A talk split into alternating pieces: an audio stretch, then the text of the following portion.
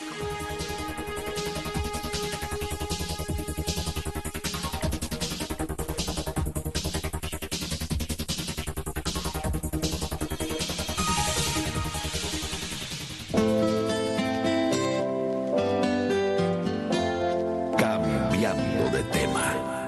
Que lleva su sonido al paso de mucha gente que apuesta por una radio con contenido y modos abiertos a todo lo cotidiano que tiene esta vida. Cambiando de tema. Donde conviven la palabra y la música, el consenso y la discrepancia. Cambiando de tema.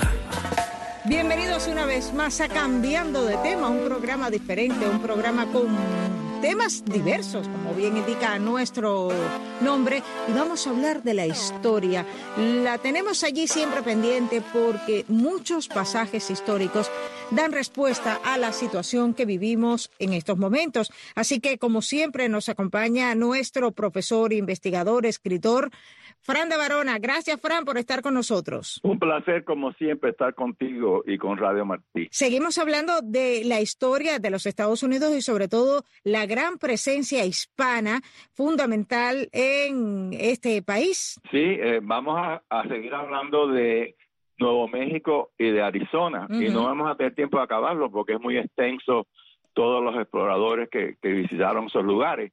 La semana pasada hablamos de este fantástico virrey español, Antonio de Mendoza, ¿no? Que gobernó lo que es México, pero México era un territorio de aquella época, la Nueva España se llamaba Virreinato de Nueva España, que llegaba todo California, Texas, todo eso era parte de España y después de México, ¿no? Cuando se independizó.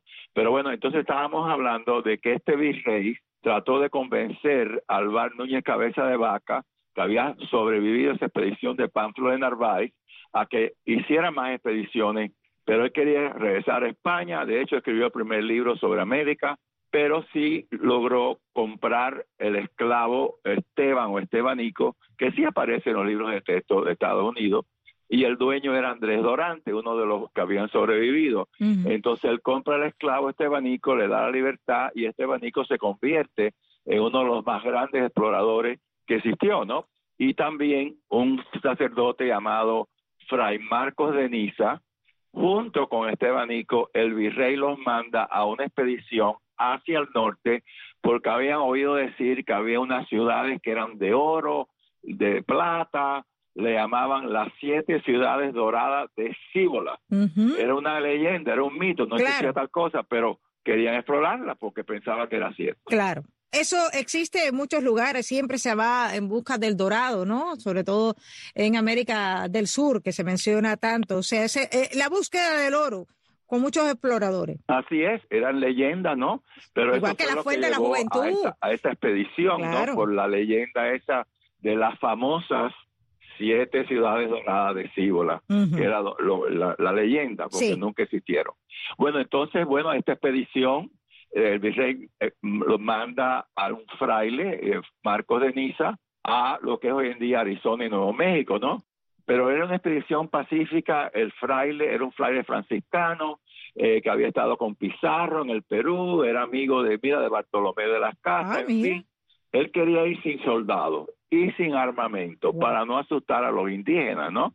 Que solo llevarían indígenas de México para ayudarlo con el transporte de los alimentos, ¿no? Sí. Y entonces, bueno, Estebanico, pues eh, era como el que dirigía la expedición también. Y entonces, bueno, esta expedición salió de San Miguel de Culiacán el 7 de marzo de 1539 y en el recorrido hallaron indios pacíficos, inclusive que le ofrecieron comida a ellos. Y entonces Efraín Marco le pidió a Esteban que si encontraba unos pueblos ordinarios, que enviara mensajeros con una cruz pequeñita, como del tamaño de una mano, pero si encontraba una ciudad enorme, tan grande como la ciudad de, México. Entonces la cruz debería ser del tamaño de un hombre. Y después de unos cuantos días le llegó el mensaje a Fray Marco de una cruz del tamaño de un hombre. Madre mía. Obviamente pensaba que había descubierto esa ciudad tan rica, con joyas, etcétera, etcétera. Parece que Estebanico se equivocó, vio una, algo que le lució que era una ciudad enorme y mandó esa cruz grande. Pero la expedición penetró el estado actual de Arizona y el estado actual de Nuevo México, New México, no inglés. Y entonces un día Fray Marcos se subió a una montaña y desde ese lugar pudo contemplar a distancia una de las ciudades. y el fraile franciscano, que ya le había mandado la cruz gigantesca, pensó que había encontrado unas altas torres brillando al sol que tenían techo de oro, puertas y ventanas de jaque turquesa. El espejismo era grande en ese momento. sí, y, además la cruz esa grande que le mandaron lo confundió. Claro. Pero sin embargo, su alegría terminó muy pronto al recibir noticias que Esteban, Estebanico, había sido asesinado por los indios Zuni de Nuevo México. Entonces Fray Marco levantó una cruz sobre ese monte donde vio la ciudad que equivocadamente vio y tomó posesión de esta tierra en nombre del virrey de la Nueva España, Antonio de Mendoza, que era el que había financiado la expedición. Entonces también Fray Marco le dio nombre a ese territorio que todavía existe, ¿no? Le llamó el Reino de Nuevo México de San Francisco.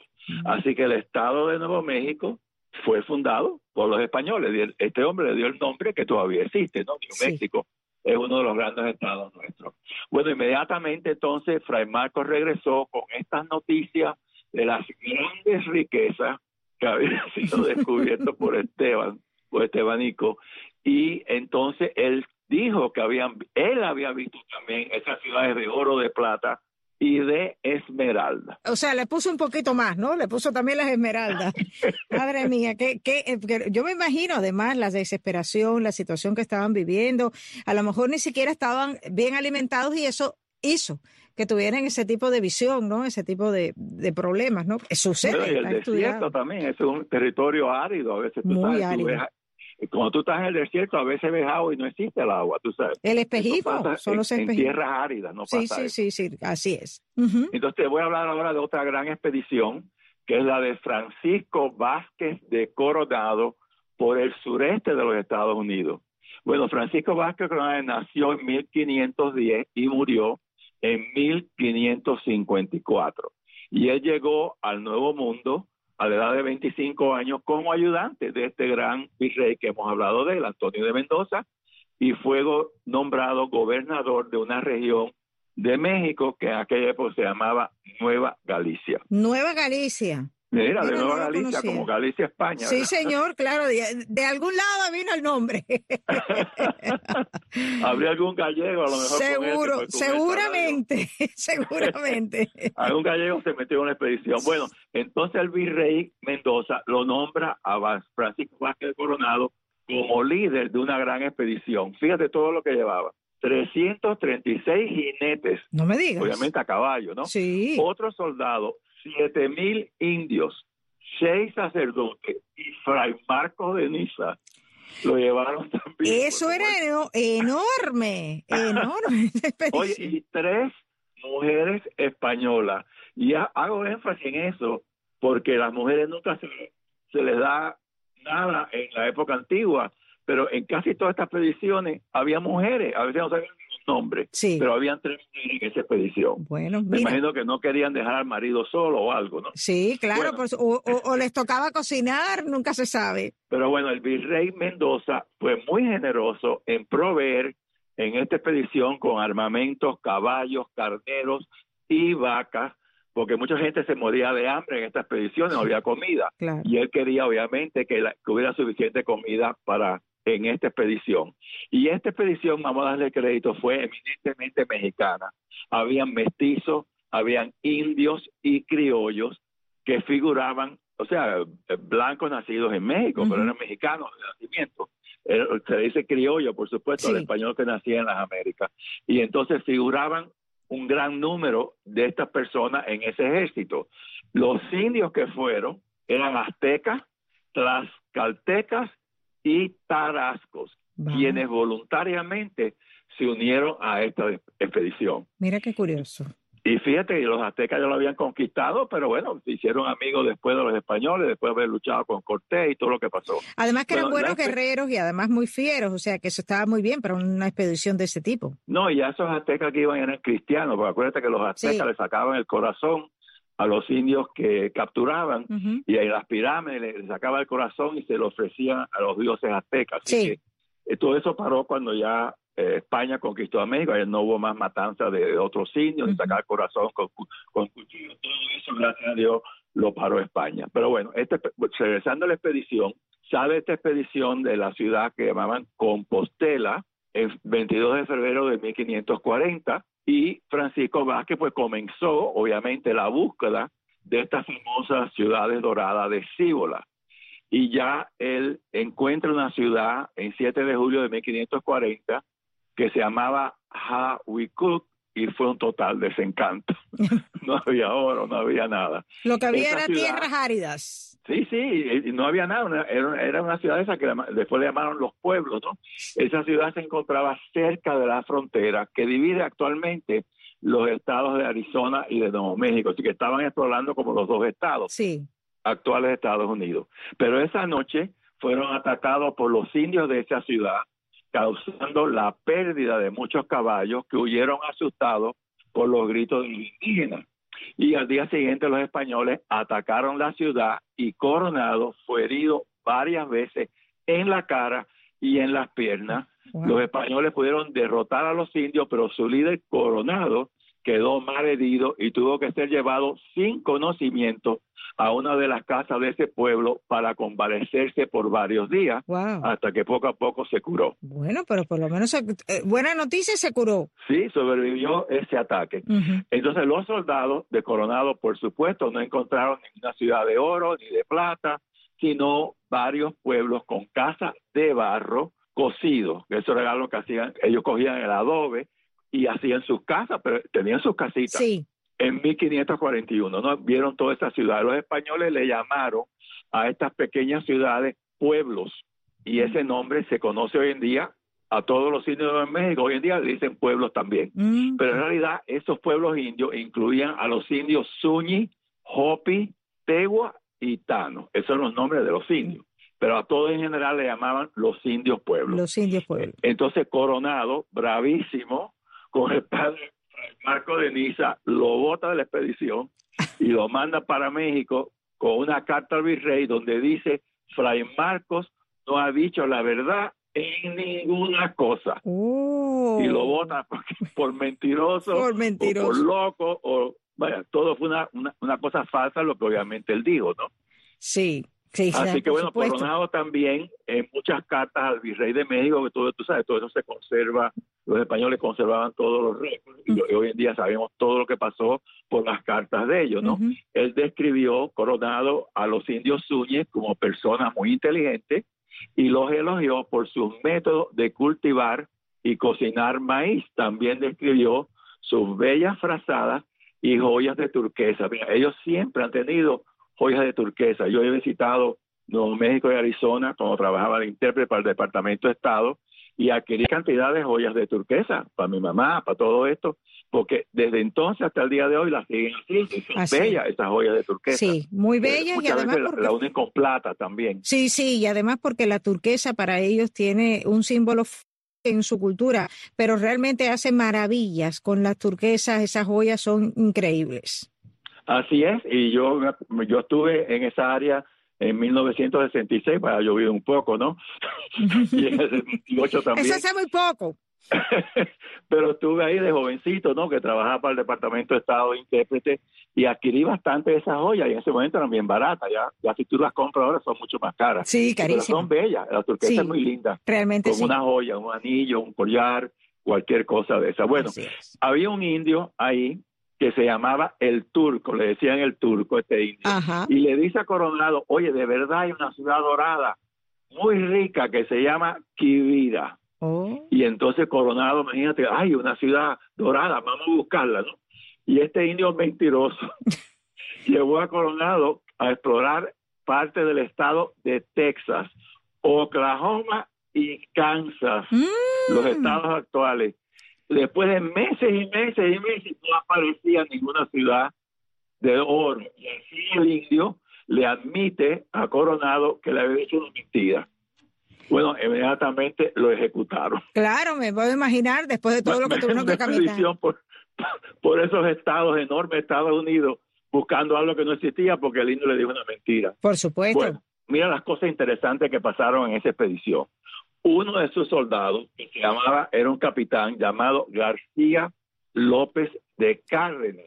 Él encontró un gran río de agua roja que llamaron Colorado, nombre que todavía existe, el famoso río Colorado.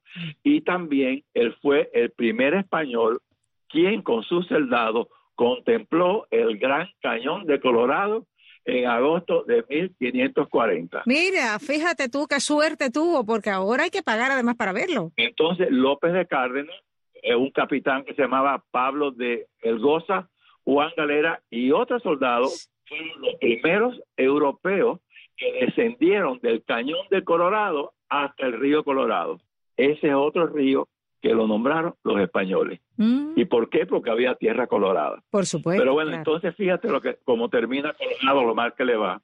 El 27 de diciembre de 1541, él quiso hacer una carrera de competencia a caballo con uno de sus soldados y en esa carrera el cincho de la montura de Coronado se rompió Oh, y se cayó de su caballo y el caballo que venía atrás le pisó la cabeza wow, qué cosa tan causándole heridas que le ocasionaron una gran pérdida de sus facultades mentales. Claro, claro, Lo entendible. pisoteó un caballo, imagínate tú No, en la cabeza. Imagínate, no, no.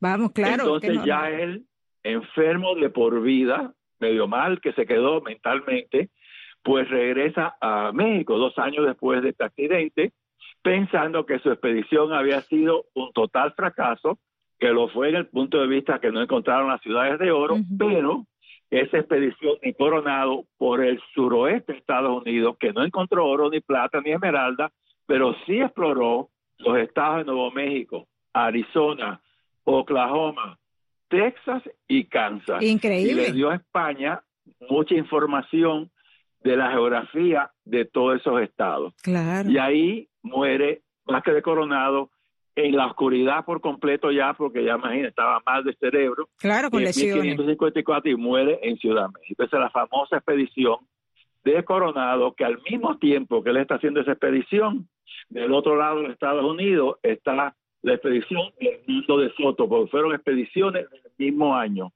Por un lado, estaba explorando Hernández Soto 10 estados del sur de los Estados Unidos.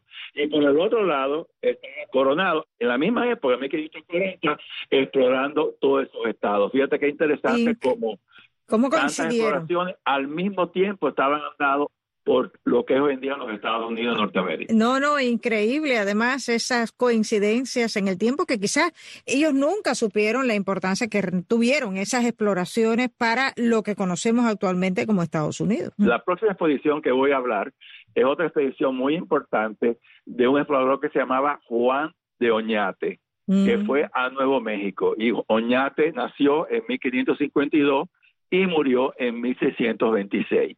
Juan de Oñate fue un explorador y es el primer gobernador de Nuevo México.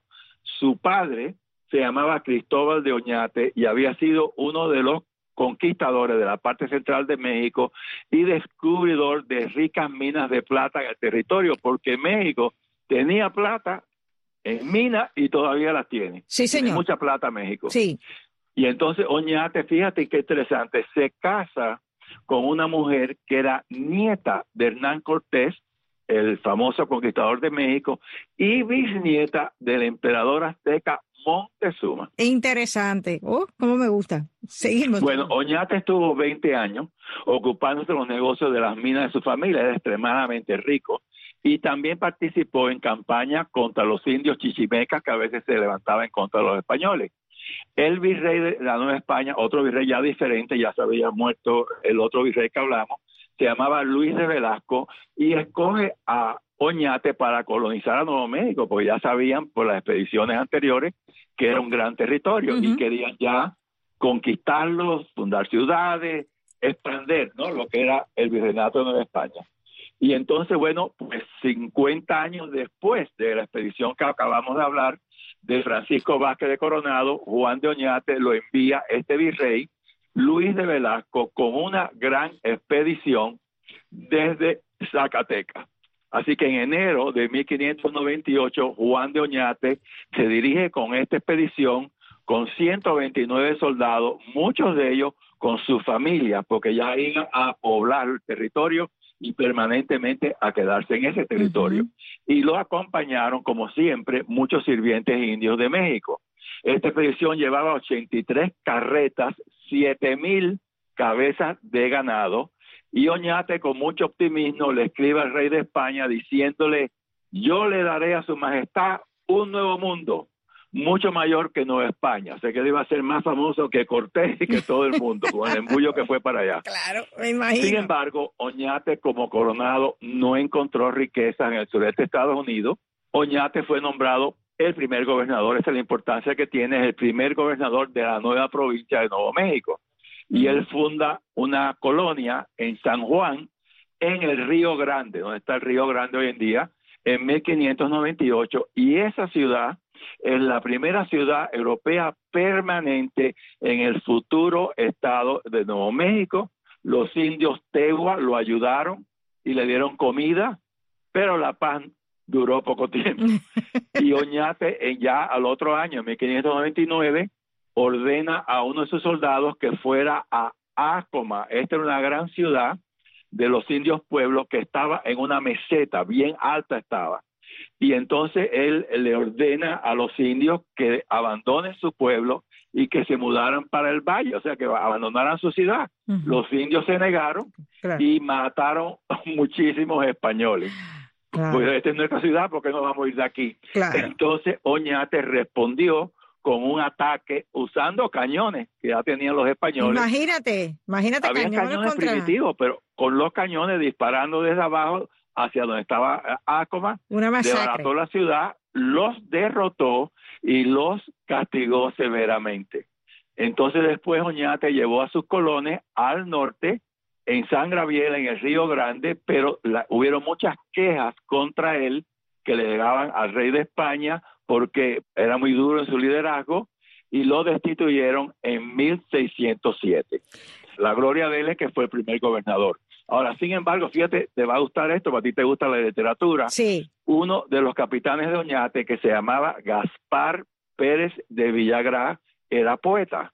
Y en 1610 publicó un poema épico llamado Historia del Nuevo México, y ese poema describe las grandes dificultades de los españoles en esta tierra árida. Pero fíjate, los españoles eran poetas, eran escritores, y ese es el primer poema épico de ese territorio, porque hubo otro poema épico que se hizo en San Agustín, que hablamos de él también. Sí.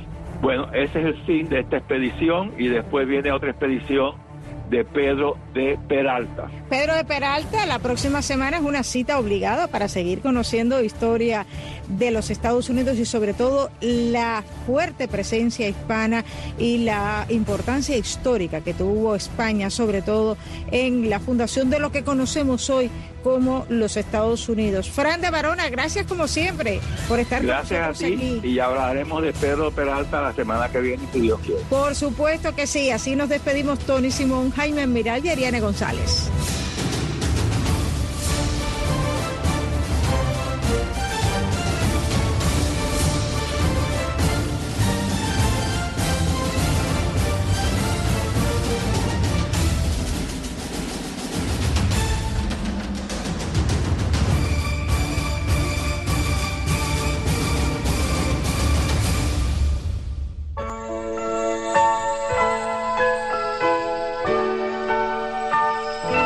José Martí dijo, en este mundo no hay más que una raza inferior, la de los que consultan ante todo su propio interés, bien sea el de su vanidad o el de su soberbia o el de su peculio.